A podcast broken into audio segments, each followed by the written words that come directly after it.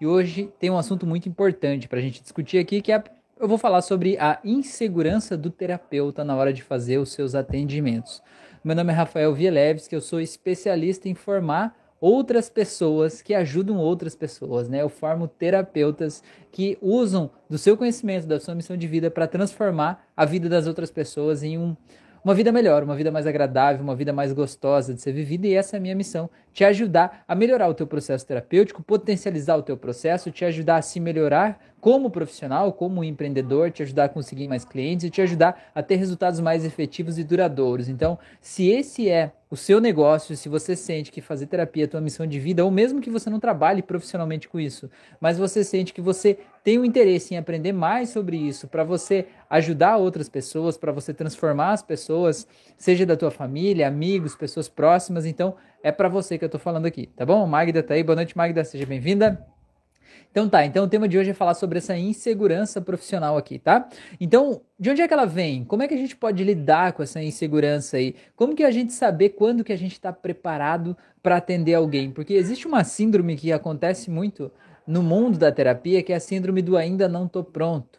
A gente sempre acha que não está pronto, a gente sempre acha que precisa de mais um curso, a gente sempre acha que precisa de mais um pouquinho de conhecimento, a gente sempre acha que depois que fizer tal coisa, aí eu vou estar tá preparado. E às vezes essa coisa que a gente está falando que vai fazer, seja um curso, seja uma terapia, seja alugar um espaço, seja lá o que for, a gente sempre coloca uma outra coisa na frente, depois daquela coisa vem outra coisa, que depois vem outra coisa, e no fim das contas a gente está só adiando os nossos sonhos, a gente está adiando a nossa vida, a gente está deixando para depois. E talvez aquela coisa que você está usando como desculpa para não dar o próximo passo, ela não seja assim tão importante.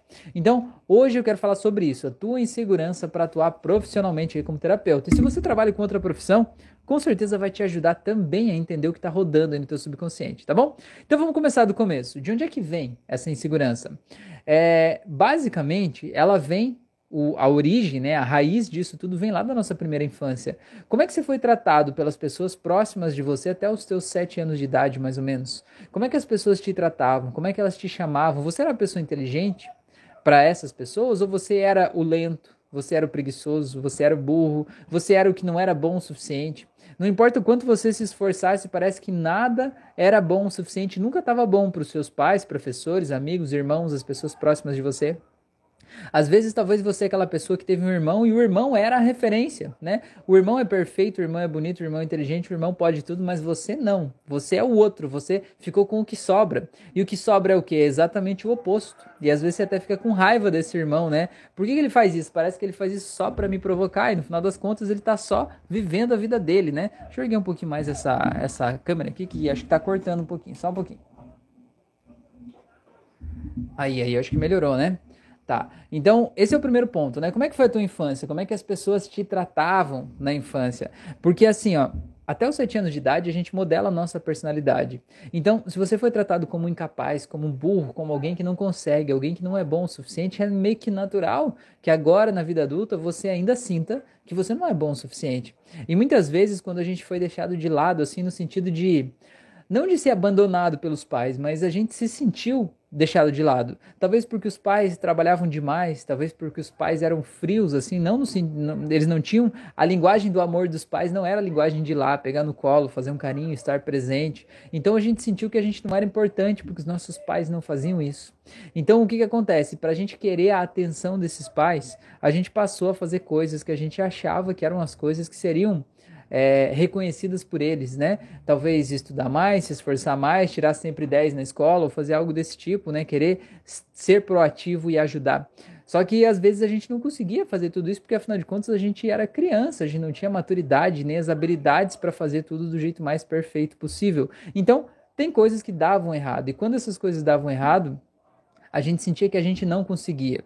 Isso acontece, né? A insegurança também vem muito de quem teve que assumir responsabilidades muito antes do tempo. Tipo, ah, tinha que cuidar do irmão mais novo, tinha que ficar sozinho em casa, ou tinha que fazer comida para a família toda. Só que essa criança, ela não tinha ainda a autoridade para cuidar do irmão, ou a autoridade com as outras pessoas, ela tinha a responsabilidade de fazer uma coisa, mas ela não tinha a liberdade e autoridade para realmente fazer aquilo. Então ela se sentia podada, né? Ela sentia que ela não conseguia fazer aquilo ali. Quer ver um exemplo para trazer insegurança? Agora que vai ficar claro para você. Eu não sei se vocês tiveram aula de inglês na escola, por exemplo, mas assim, ó, aula de inglês, a grande maioria das pessoas, né, é, elas têm aula de inglês na escola e elas não estão com o desejo de aprender inglês ainda naquele momento. E aí aquela disciplina entra lá quase que meio que forçada, goela abaixo. E o que, que acontece? A pessoa não tem o desejo de aprender. Se ela não tem o desejo, ela não se esforça o suficiente para aprender aquilo da melhor forma possível. Logo, ela não vai muito bem naquela matéria. E aí ela não vai muito bem naquela matéria, o que, que ela acha? Inglês não é para mim eu não consigo, né? É, e aí o que, que acontece? Ela vai na vida adulta e começa a fazer cursinho de inglês, ir para outra escola de inglês para tentar falar, e ela se sente insegura de começar a falar. Claro que se ela continuar insistindo, vai chegar um momento da vida em que ela vai romper essa barreira e ela vai começar a falar. Mas até que a barreira seja rompida, a insegurança vai estar tá lá dentro. Por quê? Porque a insegurança vem lá da lembrança do passado. Quando você pensa em falar inglês, você vai buscar as lembranças do professor dizendo que não é desse jeito, de você tirando nota baixa, dos colegas debochando do jeito que você escreveu, porque talvez você não sabia escrever direito. E aí você vai criar um afastamento entre você e o inglês, né? Que aí na vida adulta, se você realmente for decidir aprender essa língua, você vai ter que superar a barreira primeiro para depois você poder aprender. Uma barreira que não estaria lá se você não tivesse sido forçado, talvez, a aprender aquilo antes do tempo. Então, o que, que acontece? Uma criança que tem que crescer rápido demais, que tem que assumir responsabilidades rápido demais, ela cria uma barreira em relação a capacidade dela própria de dar conta daquilo ali. Do mesmo jeito que esse exemplo aí dessa pessoa que cria uma barreira em relação à capacidade dela aprender inglês. Só que quando acontece lá na primeira infância, a respeito da nossa vida, da nossa habilidade social, da nossa responsabilidade, fica uma barreira em relação a mim por inteiro. Não só ao idioma, né? Mas a mim por inteiro. Eu não sou bom o suficiente, eu não consigo, eu não sou capaz, eu nunca sei fazer direito. E isso acaba atrapalhando muito a gente, tá? Então, é, como é que a gente lida com isso? Então tem várias formas da gente lidar com isso, mas a primeira delas é a gente trazer consciência para isso. Trazer consciência para, ok, estou me sentindo inseguro. É, entender que esse processo de autossabotagem que eu faço, de dizer eu vou fazer mais um curso, vou fazer mais isso, vou fazer mais aquilo, é uma autossabotagem. Essa autossabotagem eu só estou fazendo comigo mesmo porque eu estou me sentindo inseguro né? E se eu estou me sentindo inseguro é por causa do jeito que eu me vejo internamente, o jeito da arquitetura das informações no meu cérebro, né? Estão construindo essa realidade e que eu posso mudar isso. O primeiro passo é tomar consciência e depois que eu tomo consciência, aí eu posso fazer algo a respeito. Mas se eu não tomar consciência, se eu não aceitar, se eu não decidir olhar para isso, eu penso que ah, é só mais um curso que eu vou ter que fazer. Aí eu vou lá e faço mais esse curso. Só que fazer esse curso, no fundo, eu sei que não vai resolver minha vida, não vai mudar o meu estado interno. Então eu preciso lidar com isso, eu preciso olhar para isso. O Carl Jung tem uma frase, eu sempre falo isso, eu já falei umas 100 vezes, eu acho, eu gosto de repetir. Ele fala que o processo de iluminação não é você ficar só imaginando figuras de luz, mas é você pegar e colocar luz na tua sombra. Tua sombra é aquilo que está lá dentro, aquilo que você não quer olhar. Aquilo que você guardou lá na dispensa da tua casa, lá nos porões do teu subconsciente, sabe? Aquele sentimento que você não quer aceitar em você. Aquele medo, aquela insegurança, aquela dúvida, sabe? Aquelas coisas que te impedem de seguir em frente. E essas coisas que a gente precisa iluminar. Porque quando a gente ilumina elas, a gente entende que a gente pode tirar elas de lá e a gente pode fazer algo com elas. Enquanto a gente não ilumina elas, elas ficam tomando conta da nossa vida e agindo pelo nosso subconsciente, porque 95% das minhas decisões são subconscientes. Tudo que está no meu subconsciente, ou seja, tudo que está abaixo da minha consciência, controla a minha vida. Então é por isso que eu acabo repetindo padrões e quando eu vejo eu já estou naquele comportamento inadequado ou já estou naquela situação que eu disse, prometi para mim mesmo que eu nunca mais ia estar. Tá. Por quê? Porque quem me colocou lá não foi algum agente externo que quer o meu mal fui eu mesmo, foram os meus mecanismos do meu subconsciente que estão lá. E como é que eu controlo isso? Tomando consciência. Primeiro passo, né? Tomar consciência. E o segundo passo é mudar, né? Ressignificar, fazer algo com isso que eu tomei consciência. É, outro ponto que eu coloquei aqui para a gente falar sobre a insegurança do terapeuta é como é que eu posso saber quando que eu estou preparado? Porque assim, existe uma coisa, né? Eu fiz um curso, decidi ser terapeuta. Eu não estou preparado só porque eu tomei essa decisão. Eu preciso fazer algum tipo de curso, ter algum tipo de conhecimento para eu ter o que entregar para eu ter um, um, processo validado que vai causar transformações na vida das pessoas. E eu vou estudando mais esse processo, seja uma graduação, uma pós-graduação, um curso livre, uma terapia, sei lá. Eu vou estudando mais esse processo. Em algum momento, Eu vou saber tanto, vou saber tanto daquilo ali que eu vou estar tá transbordando aquele conhecimento. E aí, então, já é a hora de eu estar tá aplicando isso, de eu estar tá fazendo isso com as pessoas, porque senão esse conhecimento em excesso, sem aplicação, sem a prática, sem a vida real, ele acaba se tornando um negócio que a gente chama de obesidade mental. Ou seja, a minha mente fica super pesada, carregada de informações e pensamentos, e esses pensamentos ficam brigando uns com os outros, como se fosse uma panela de pressão que você encheu de informação lá dentro e ela está quase explodindo. E para essa panela não explodir, o que você precisa fazer?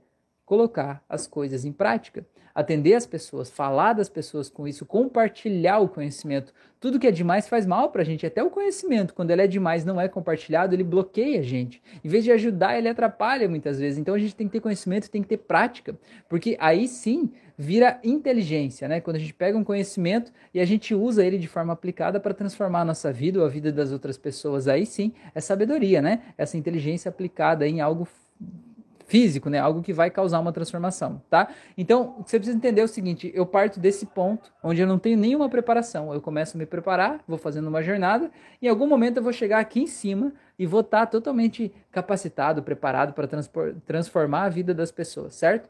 Agora, qual é o ponto no meio desse caminho onde eu devo ingressar no mundo da terapia, onde eu devo começar a atender as pessoas? Essa é uma resposta muito pessoal. Não tem uma resposta certa para isso. Talvez você, depois do primeiro curso, já está preparado. Talvez você precise caminhar um pouco mais. Talvez você precise chegar aqui em cima. Mas a questão é que você precisa entender que às vezes você já está aqui em cima, mas você está com medo de dar o próximo passo. E não dá para continuar subindo essa escada. Ó, acabou o vídeo aqui. Não dá para continuar subindo essa escada enquanto você não aplica. Você precisa começar a aplicar transformar a vida das pessoas para que você possa seguir. Às vezes, a gente começa a querer fazer um novo curso, começa a querer aprender mais, e aí muita gente me diz assim: Rafael, não consigo estudar.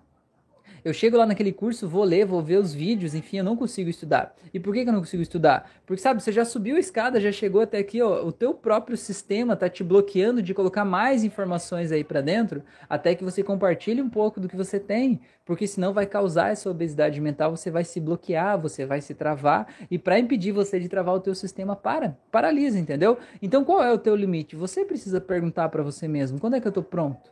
E a resposta vai vir, o teu subconsciente tem essa resposta tá bom? Próximo item que eu coloquei aqui, ó, é quando você se sente inseguro como terapeuta, você se sente inseguro na hora da sessão, você acha que você não está completamente preparado para transformar a vida do teu paciente, você vai demonstrar essa insegurança, sabe quando? Na hora do fechamento da venda. A pessoa vai te procurar e vai dizer: olha, eu quero fazer uma terapia, né? As pessoas nunca procuram a gente pela terapia, né? Ninguém diz. As pessoas não querem a tua técnica, as pessoas querem a transformação que você vende. Ah, você faz terapia lá de acupuntura, tá? Para que que você faz acupuntura? Ah, eu faço para as pessoas controlar a ansiedade, para as pessoas controlar a depressão, para as pessoas controlar uma dor crônica, ok? Então as pessoas não querem a acupuntura. Elas querem o resultado que a acupuntura pode dar na vida delas. É isso que você precisa ter muito claro. Agora, se você não tem certeza, não tem absoluta confiança de que a acupuntura pode dar esse resultado e que você é um excelente acupunturista e que você tem isso dentro de você, que você vai lá e vai causar essa transformação na vida das pessoas, na hora do fechamento você vai transmitir isso para a pessoa, para o teu cliente. Você vai passar aquela sensação assim de é, eu acho que pode dar certo. Por mais que você diga, mas uma coisa é o que sai da tua boca, outra coisa é o que o teu corpo fala, né? O que o teu subconsciente fala através dos gestos involuntários. Então, se você der a entender que você não tem confiança naquilo ali, a pessoa não vai fechar o processo com você. A pessoa vai ficar com o um pezinho atrás, vai pensar: será mesmo que isso vai dar certo? Será que eu não vou jogar meu dinheiro fora? E esse pensamento vai fazer você perder clientes, vai fazer você não fechar os processos. E você não fechar os processos vai fazer com que você ache que você não é um bom terapeuta, que as pessoas estão desconfiando de você. E isso vai reforçar a tua crença de que você não é bom o suficiente, que você está inseguro e despreparado para isso. Então você precisa entender que tudo isso faz parte de um processo, tudo isso vai virando um looping, e você precisa controlar essas fases do looping. E você vai controlar isso se empoderando para você se sentir seguro, para você fazer o que você precisa fazer, até que você tenha certeza de que você está preparado para causar aquela transformação. Tá bom? É, Outro item aqui, ó, na hora do fechamento, quando você se sente inseguro, você não tem a, a absoluta convicção e confiança da transformação que você pode causar na vida da pessoa, você vai se colocar no estado de eu preciso de você. E cara, não tem nada que mais afaste um cliente, um comprador um paciente do teu processo é ele achar que você quer vender para ele. Faz o seguinte exercício, imagina que você vai numa loja de roupa, tá? Você precisa, você tá lá e deduzo eu que você precisa de uma roupa, precisa de uma calça, de uma camisa, de uma meia, sei lá, você precisa comprar alguma coisa, você foi na loja. Aí você entra na loja, Cara, e pra mim não tem nada mais irritante do que aquele vendedor que fica do teu lado o tempo inteiro querendo te empurrar alguma coisa. Ah, leva essa calça, leva essa camisa, leva mais isso, leva mais aquilo, coloca mais tal coisa, né? Cara, eu vou embora da loja se eu encontro esse vendedor, né? Eu preciso de liberdade, porra, eu quero ir lá e escolher as coisas que eu quero, né? Eu fui lá, quero ter tempo de pegar, olhar, fazer, tirar minhas próprias conclusões, né? Eu não quero saber se ele acha que vai ficar bonito em mim ou não, né? Eu ah, querer me empurrar mais um negócio. Por quê? Porque esse tipo de pessoa muitas vezes ainda é aquele que sempre fala: "Ai, ficou bom, ficou bonito", até quando não ficou, porque no final das contas você sente que ele só quer vender, ele quer a comissão dele, ele quer que você compre que você vá embora logo, né? É isso que ele quer no final das contas. E cara, eu me sinto angustiado com isso, assim, porque para mim é diferente quando uma pessoa quer me ajudar a resolver o meu problema. Tipo, ah, eu preciso de uma camisa, como é que é essa camisa? De que jeito? Que cor? Como é que a gente pode fazer, né? É diferente de a pessoa querer me vender um negócio que tá lá, tipo, ela quer se livrar daquilo lá ela quer só ganhar o dinheiro dela. Então, assim, quando você vai fechar um processo terapêutico, você precisa ter a mais absoluta certeza de que você não precisa do cliente. Quem precisa de você é ele, entende? Você é terapeuta, a pessoa te procura porque ela tem um problema ela tem uma depressão, ansiedade, tem uma dor crônica, ela tem alguma coisa que está incomodando ela, uma fobia, tem medo de dirigir, tem um problema de relacionamento com o pai, com o irmão, com o filho, não sei, ela está com insônia, sei lá, tem um problema, ejaculação precoce, impotência, tem algum problema, senão ela não ia te procurar, né? Ninguém vai no terapeuta só porque tá feliz, né? Se você atende clientes assim, me passa uns assim também, porque ninguém vem me procurar quando tá feliz. As pessoas me procuram quando elas estão com problemas, né? Eu tô aqui para ajudar a solucionar problemas.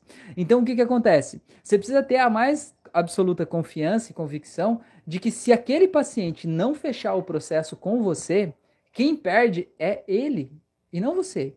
Porque, cara, ele é que vai continuar com o problema, não é você. É óbvio que você vai querer ter pacientes, é óbvio que você vai querer ganhar o dinheiro daquela sessão ou daquele processo, afinal de contas, esse é o nosso trabalho. Mas, por outro lado, você deixar de ganhar o dinheiro daquela pessoa é muito menos prejudicial para você do que é prejudicial para o teu paciente continuar com o problema. Concorda comigo? O paciente que está em depressão ficar mais cinco anos lá com aquela depressão, ou que está com ansiedade, já desenvolveu uma fobia social, não sai de casa, não vai trabalhar, né? Vive trancado no quarto, tendo crise de ansiedade. Cara, para ele é muito mais urgente e necessário fazer o processo do que para você né? Se o processo é aquela venda não acontecer, ele vai perder muito mais do que você. Você precisa ter isso claro na tua mente, sabe? Que você não está disputando com outros terapeutas. Eu acho que a gente precisa entender que a gente não está no mundo competitivo aqui. A gente não está aqui para fazer mais barato que o outro ou para pegar o cliente lá ou algo assim para fechar a sessão. A gente está aqui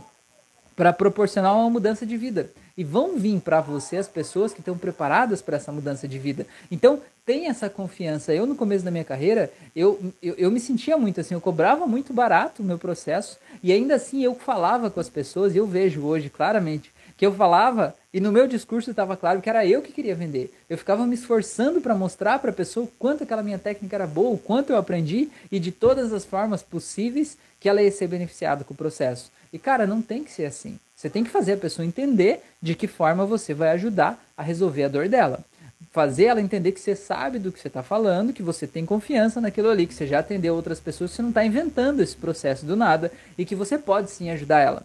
E ponto. Sabe? Você não tem que se humilhar, você não tem que correr atrás, não tem que fazer uma super mega hiper promoção, colocar um milhão de bônus ali, porque isso não vai fazer o paciente fechar com você, ou se ele fechar, ele vai vir com o estado emocional errado para a tua sessão, tá bom? Então, é muito importante você entender que a tua insegurança atrapalha o teu fechamento, tá bom? É, outra coisa aqui, ó, é você o que, que gera insegurança em você? Você focar nos problemas que você tem como terapeuta ou nos pacientes problema que você atendeu e você não focar nos teus cases de sucesso. Porque se você é terapeuta, eu tenho certeza que você tem os dois lados. Aqui desse lado tem pacientes que te dão problema, pacientes que não fazem a parte deles, pacientes que não dão resultados, pacientes que ficam lá patinando na lama e que não vão para frente. Porque existe, todo lugar existe, até porque você não pode se responsabilizar pela mudança do teu cliente. Você vai fazer o teu melhor para dar o teu conhecimento máximo ali para ele fazer essa transformação. Agora a transformação é ele que tem que fazer. Tem gente que não vai fazer, né? Ou pelo menos não do jeito que poderia fazer. Tem gente que vai levar muito tempo para essa sementinha que foi plantada ali germinar e virar algo que vai realmente mudar a vida dessa pessoa. E do outro lado, a gente tem os cases de sucesso. Do outro lado, eu tenho certeza que você tem milhares, aí, centenas de pessoas, ou dezenas pelo menos de pessoas, que estão muito felizes e gratas por você existir, por você ter atendido elas, por você ter causado uma transformação profunda na vida delas, por você ter tirado uma dor, ajudado elas a sair da depressão, controlado a ansiedade, ajudado ela, elas a lidar com os pensamentos que estão atrapalhando a vida delas aqui desse lado. Se você está sentindo ansioso, o que você está fazendo? Você está diminuindo o poder dessa galera aqui, você está aumentando o poder dessa galera aqui. Aí você olha e diz assim, porra, eu acho que eu não sou um bom terapeuta. Agora, se você fizer o contrário, diminuir o poder desse lado e aumentar o poder desse lado, Olha a diferença que faz. Olha a diferença que faz. Tem coisas que não dão certo? Tem. Se eu pegar essas coisas e botar aqui quase fora do vídeo aqui, ó, e deixar essa aqui bem aqui no meio, cara, muda o jeito que eu me sinto. E a gente precisa fazer esses exercícios, né? Isso aqui é um exercício de hipnose, PNL, simples de fazer, mas que dá um resultado imediato e que precisa ser feito. Não adianta entender, você precisa fazer. Cria essas duas telas das pessoas que não desenvolvem e das pessoas que têm um excelente resultado na tua terapia e faz esse jogo, diminui uma, aumenta a outra, você vai ver como vai fazer diferença na tua vida, tá bom? É, outra coisa aqui é o que as pessoas próximas de você pensam sobre a terapia ou sobre o que você faz, porque isso é uma coisa muito importante. Às vezes a gente está num lugar onde as pessoas acham que ser terapia, ser terapeuta, não é uma, uma profissão de verdade, não é uma coisa de gente séria, é coisa de gente que quer passar a perna nos outros, gente que quer enganar, quer tirar dinheiro das pessoas quando elas estão fragilizadas. Cara, tem gente de tudo que é jeito nesse mundo. Tem gente que acha que terapia não pode ser cobrada, que terapia tem que ser sempre de graça, ou que terapia é arriscado demais, perigoso demais, que você pode, é, o que você está fazendo é muito sério. É, tem gente que acha que é ilegal, que é um conflito ético, sabe? Cara, essa é a verdade deles, não precisa ser a tua. Só que quando a gente fica muito tempo, passa muito tempo com essas pessoas, e as pessoas ficam repetindo essas coisas, a gente vai se inundando dessa sujeira, sabe? E essa sujeira mental aí vai contaminando os nossos pensamentos. De repente, quando a gente se dá conta, a gente está repetindo essas coisas aí, um monte de baboseira aí que estão atrapalhando a nossa vida e que estão impedindo a gente de dar o próximo passo na nossa carreira, na nossa vida. Então, é isso que eu quero te passar. Dá uma olhada nisso, dá uma olhada em quem são as pessoas mais próximas de você e o que, que essas pessoas pensam sobre a tua profissão de terapeuta, porque talvez elas estão sabotando o teu processo cada dia, numa frasezinha, num comentáriozinho, num revirar de olhos, né? E isso talvez está te afastando do teu sonho e está gerando insegurança, porque afinal de contas, se é um caminho arriscado, perigoso, né? Ou se eu não estou preparado o suficiente, pode ser perigoso demais eu fazer isso, e aí eu vou me segurando, vou me freando. Então é importante você entender que existem dois tipos de pessoa na vida.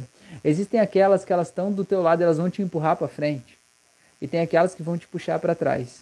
E não adianta esperar que uma das pessoas que te puxa para trás um dia possa te puxar para frente, porque ela não vai fazer isso. Não é da natureza dela, certo? E do mesmo jeito as pessoas que te empurram para frente, elas nunca vão te puxar para trás também, porque não é da natureza delas. Então escolha quem vai estar tá do teu lado. E não é feio fazer essas escolhas. É difícil, claro, mas não é feio. Você pode fazer isso, tá bom? É, o próximo item aqui, ó, é quem é o seu referencial? Se você é terapeuta, quem é esse terapeuta de referência que você se espelha, que você segue? Quem é essa pessoa que já chegou no lugar onde você está querendo chegar? A gente precisa ter esse referencial, porque se a gente não tiver, parece que a gente está caminhando no escuro, entendeu? Ah, eu estou fazendo uma trilha no meio do mato no escuro eu acho que vai chegar em tal lugar, mas já chegou lá? Alguém já foi? Alguém já fez esse caminho? Dá para chegar lá? Eu não sei, né? Tô tentando aqui ver se chega.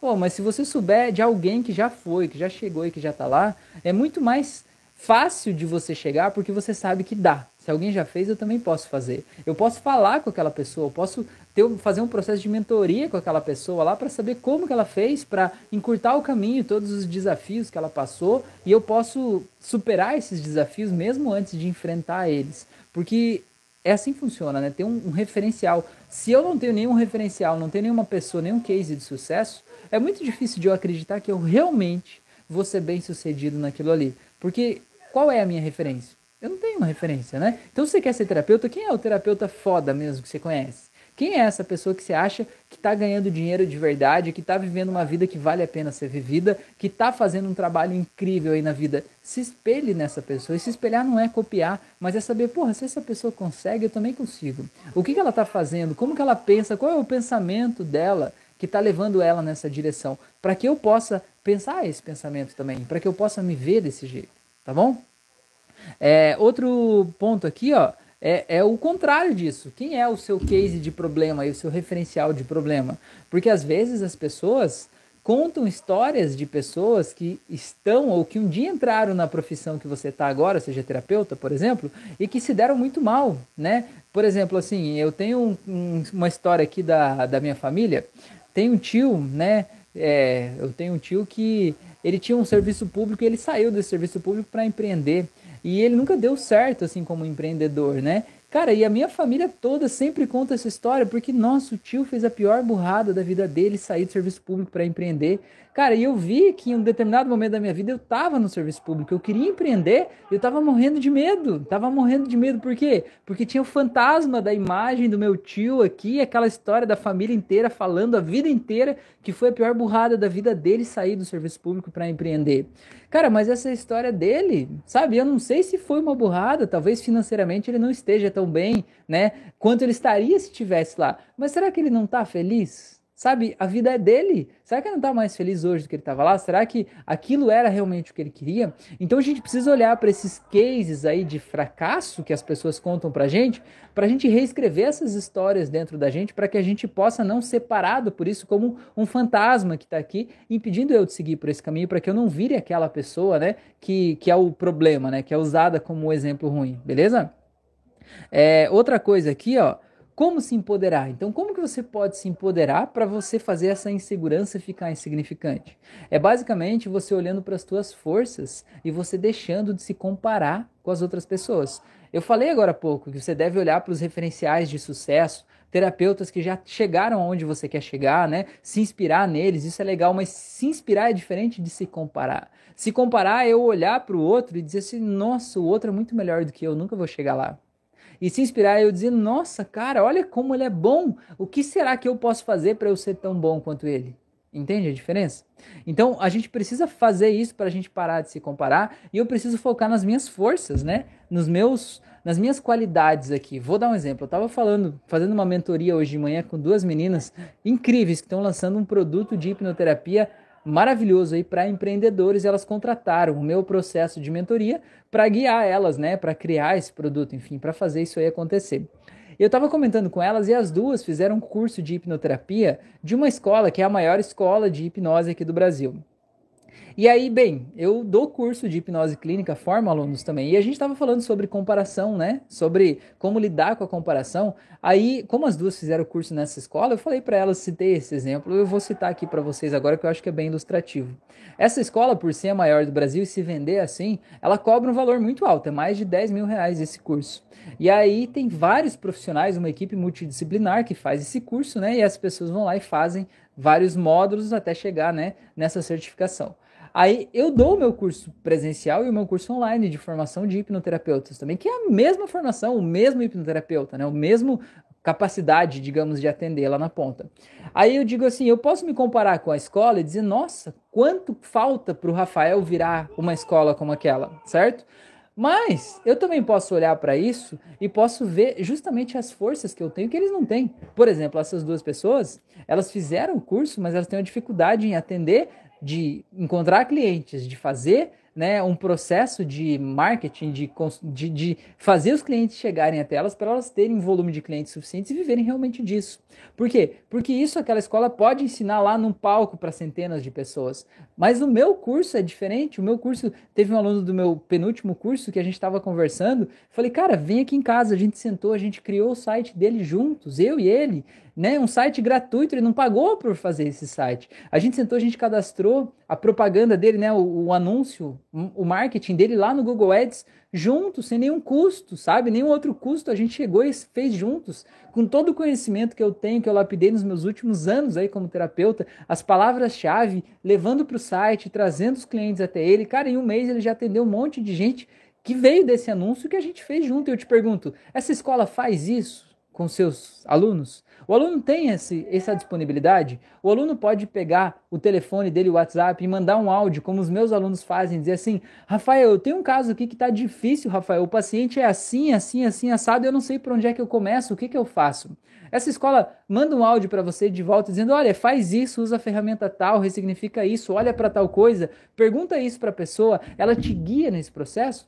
É óbvio que não. Então, cara, eu posso olhar para minha comparação entre eu e a escola e dizer, nossa, falta tanto para eu chegar lá naquela escola? Ou, ou eu posso olhar para isso e dizer, cara, olha quantas potencialidades eu tenho que são diferenciais meus em relação àquela escola. Meu curso custa 10% do valor deles e eu entrego muito mais conteúdo. Eu não estou comparando, mas eu estou dizendo que eu posso olhar para o que eu acho que é uma deficiência ou eu posso olhar para o que eu acho que é uma força. Depende do olhar que você escolhe ter sobre a tua vida, sobre o teu trabalho, e isso vai interferir no quanto você se sente seguro ou inseguro como terapeuta. Beleza? Então vamos lá. É, outra coisa é você colocar aqui qual é a tua unidade de medida. Porque às vezes você acha, ah, eu não sou bom o suficiente. Tá, mas qual é a tua unidade de medida? Unidade de medida é o número de pacientes, a unidade de medida é o dinheiro que você está recebendo, a unidade de medida é a porcentagem dos pacientes que dizem que tiveram uma melhora, a unidade de medida é o quanto de melhora o teu paciente disse que teve, porque você precisa atualizar talvez essa tua unidade de medida, talvez você já seja um excelente terapeuta, mas você está usando a unidade de medida errada, né? Por exemplo, eu já atendi pessoas que eu perguntei para a pessoa, e aí, como é que você como é que você se sente agora depois da sessão? E a pessoa disse assim: Ah, eu me sinto bem e tal, mas né, eu, algo ainda me incomoda, não tô 100% e tal, né? Beleza, ok, foi a percepção da pessoa. Cara, mas essa pessoa, dois meses depois, o marido dessa pessoa mandou mensagem para mim e disse assim: Rafael, eu não sei o que você fez com a minha esposa, mas eu quero isso para mim também. Ela é outra pessoa completamente diferente, ela tá feliz, bem-humorada, divertida, e a pessoa não conseguiu perceber essa mudança, mas os outros em volta perceberam. Você entende que para o marido vir procurar o processo, para ele querer fazer isso, não é só uma opinião, eu acho que mudou. Ele sentiu uma mudança real, entende? Então talvez se a tua unidade de medida é só o que o teu paciente acha, sobre o processo, talvez a tua unidade está errada, talvez você precisa atualizar isso. Por exemplo, às vezes eu pergunto para o paciente, como é que você está? Aí ele diz assim, ah, eu estou bem, mas algo ainda me incomoda. Eu digo, tá, mas naquele aspecto que a gente tratou lá na sessão, às vezes depois da primeira sessão só, né? É, de 0 a 10, assim, quantos por cento você tá bem, né? Ou, ou de 0 a 100, quantos por cento você tá bem? A pessoa diz assim, cara, eu tô 80% bem, tem 20% que me incomoda. Eu digo, meu Deus, cara, você tá há 30 anos da tua vida gerando o problema. Agora, em uma só sessão de duas horas, você melhorou 70% do problema e você acha pouco? Sabe o que, que você quer? Você quer uma mágica, você quer uma varinha de condão que vem aqui, dê um toque na tua cabeça, né? E tire isso daí. Por isso que eu, hoje eu já vendo como um processo, né? A gente vai na próxima sessão, a gente vai mais fundo, a gente vai mais longe. Então você precisa ter segurança da tua capacidade de transformar para você não ser enganado pelo que a pessoa está esperando. Porque às vezes a pessoa teve um resultado incrível, ela não sabe ver esse resultado. Você precisa ajudar ela a perceber, tá bom? É, outra coisa, né? O que, é sucesso para você? O que, é ser um terapeuta de sucesso? Talvez você precise atualizar isso também. É, outra coisa, você pensa assim, ah, eu estou inseguro como terapeuta. Tá bom, beleza, eu só vou começar a atender quando eu estiver totalmente preparado. E eu te pergunto, quem é a pessoa que você conhece que está completamente preparado? Cara, não conheço ninguém. Talvez esteja vendo essa live pensando, ah, o Rafael. O Rafael tá completamente preparado porque ele atende as pessoas, porque ele dá curso, porque ele faz live aí quase todo dia e tal. Cara, eu não tô. Eu tô aprendendo todo dia. Todo dia eu chego lá no meu paciente e eu descubro um negócio novo. Eu entendo que a ferramenta que eu achava que ia funcionar para todo mundo não funciona para ele. E eu não entendo por quê. Eu sei que não funcionou. Eu uso, eu aplico uma outra ferramenta que funciona. E aí isso vai atualizando os meus parâmetros internos. Eu também me deparo com pacientes que são difíceis. Isso faz parte da vida então, se for esperar alguém estar tá completamente preparado e seguro para começar a atender, você nunca vai começar a atender, porque ninguém está completamente preparado. Quanto mais a gente sabe, mais a gente sabe que não sabe. Aquele momento da vida, ou aquelas pessoas que a gente vê que elas estão completamente cheias de razão, são as pessoas que não têm nem o conhecimento necessário para saber que há coisas que elas não sabem. Elas vivem numa ignorância tão grande que elas acham que aquilo ali resume o mundo. Então, se você não está se sentindo preparado, é ótimo, é porque você é inteligente.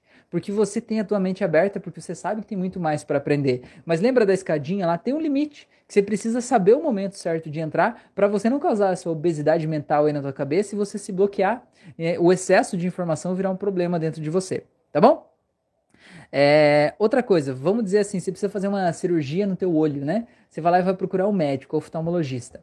Aí você chega lá e o médico vai fazer uma entrevista com você, óbvio, vai pedir um monte de exames antes de fazer a cirurgia. E assim, imagina que tem dois médicos, né? Um deles é o mais preparado de todos lá, tem todos os doutorados, PhDs do mundo, especializações e tal. E o outro, ele é o médico, fez a especialização em oftalmologia, mas tá ali, né? Não fez nada específico, assim, né? Não tá tão preparado quanto o outro. O que que acontece? No final das contas, você não vai comprar o processo pelo currículo do médico. Você não vai fazer uma entrevista de emprego para contratar um médico, né? Quem que você vai contratar? Você vai contratar quem te passar mais segurança. Sabe, se o médico que tem um milhão de diplomas lá, ele chegar para você e disser assim, olha, então, eu acho que o melhor para fazer o tratamento para você deve ser a gente fazer assim, ó, fazer um corte aqui. Geralmente funciona quando a gente corta aqui e tira isso aqui daqui, coloca o outro lá, né? É, na maioria das vezes isso dá certo. Aí você vai no outro médico, o outro diz assim: não, pode ficar tranquilo, o processo é rápido, é certeiro, não tem erro, né? A gente vai lá, faz isso, eu já faço isso há 30 anos, sempre funciona, dá certinho, né? Tá tudo bem. Qual dos dois médicos você vai contratar? É isso que eu quero que você entenda. O nosso estado interno de segurança ou insegurança, ele reflete aqui fora. E o paciente recebe essa informação aqui não verbal. Então você tem que fazer, o, aplica o teu processo em você. Poxa, você é terapeuta, aplica o teu processo em você para você se sentir seguro, tá bom? É, outra coisa é você entender que o medo faz parte da vida e o medo nunca vai deixar de existir. Mas que ter coragem não é ter falta de medo. Ter coragem é você decidir seguir em frente mesmo com medo. Então você está com medo de começar a atender, você está se sentindo inseguro, ok, se prepare. Mas entenda que talvez o único jeito de você enfrentar esse medo é enfrentando. É você decidir fazer mesmo com medo. Para você provar para o medo que você é maior do que ele. E aí sim, ele vai estar tá sob controle, ele vai estar tá abaixo de você. É, outra coisa que eu coloquei aqui é que você precisa ser ousado. Porque se você quer ter resultados diferentes na tua vida, você precisa fazer diferente. Se fizer sempre as mesmas coisas que você sempre fez, você sempre vai fazer, sempre vai ter os mesmos resultados. Então, se você quer algo diferente, você tem que fazer algo diferente. Isso é ousadia. É, outra pergunta que eu faço para você é: ser terapeuta se encaixa na tua vida atual?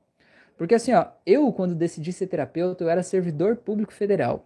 Eu trabalhava como assistente em administração em uma escola do governo federal, né? Ganhava um salário lá que eu passei no concurso público, estava lá e tal.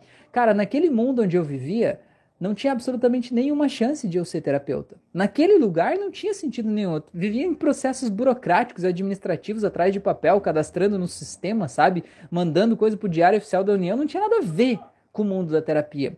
Então, naquele mundo, não se encaixava ser terapeuta, mas no Rafael, a minha alma gritava por isso, entende? Então, talvez você precise entender que você vai ter que fazer uma coisa que não se encaixa no teu mundo atual, para que você possa criar um mundo novo onde você merece estar. E fazer essa coisa que não se encaixa no teu mundo atual vai ser desconfortável, vai gerar insegurança, vai gerar medo, vai gerar problemas de relacionamento, pessoas vão se afastar de você, mas essas pessoas precisam se afastar de você para que você possa ser o que você tem que ser. Enquanto você quiser agradar todo mundo, você nunca vai viver a tua vida. Você vai viver a vida que as pessoas esperam que você viva. E essa vida nunca vai valer a pena de ser vivida, nunca vai ser satisfatória do mesmo jeito que seria se você fizesse o que o teu coração diz para você fazer.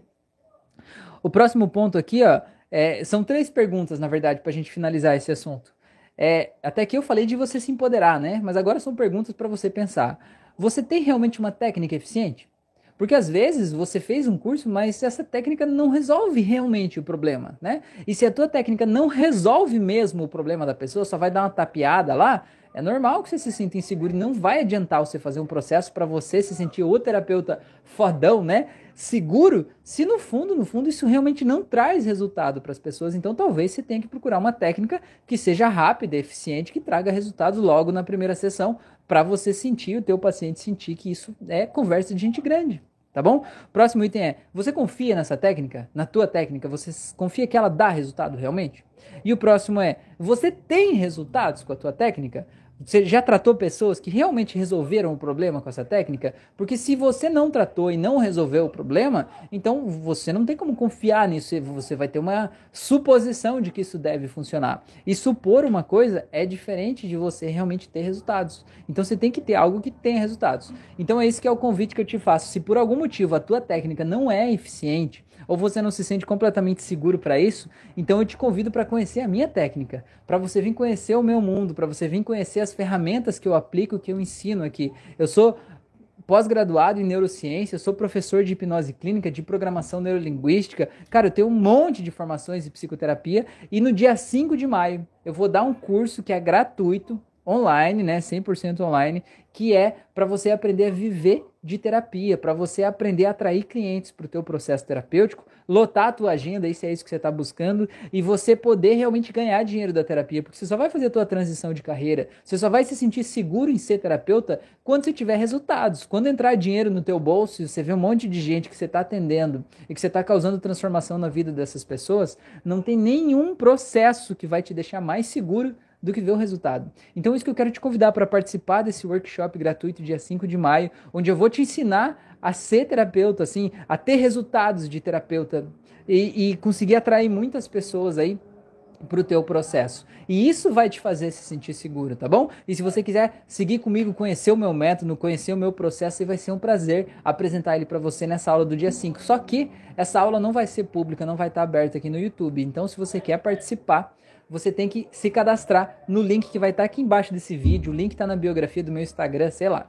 O link do workshop Viva de Terapia. Ou acesse o site vivadeterapia.com.br. vivadeterapia.com.br. Vai ter uma, um campo aí logo no início para você cadastrar o teu e-mail aí e você entrar no grupo do WhatsApp, onde eu vou enviar o link desse curso, vou enviar as informações lá para a gente aprender junto, para a gente construir junto e para a gente transformar muitas vidas aí, tá bom?